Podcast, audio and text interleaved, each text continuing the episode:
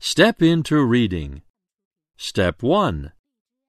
Corn Aplenty by Dana Meachen Rau, illustrated by Melissa Iwai. We drive by a farm. The farmer plows the field.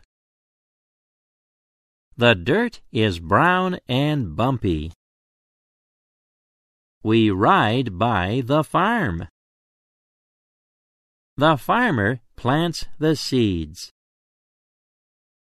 The seeds are yellow and small. We skip by the farm. The farmer feeds the plants. The seedlings are green and soft.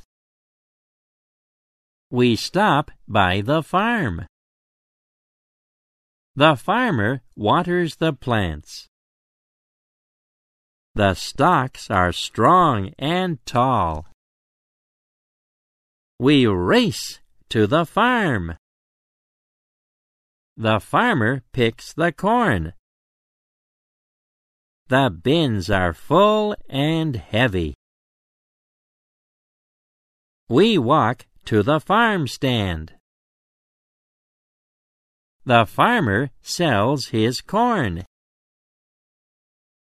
The ears are big and plump. We help count. We help carry. The farmer thanks us with plenty of corn.